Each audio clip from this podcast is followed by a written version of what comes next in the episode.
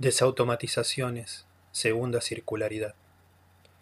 A veces un suspiro me golpea el pecho en la oscuridad, me impacta y se lleva el aire, dejando un vacío nocturno.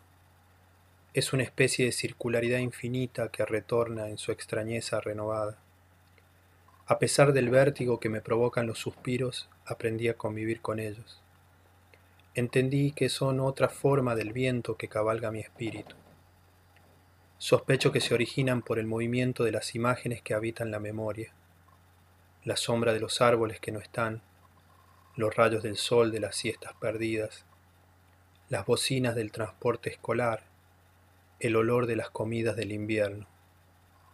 Por un largo tiempo estas imágenes del pasado permanecen en silencio. Tenemos esa sensación espantosa de que todo se va muriendo.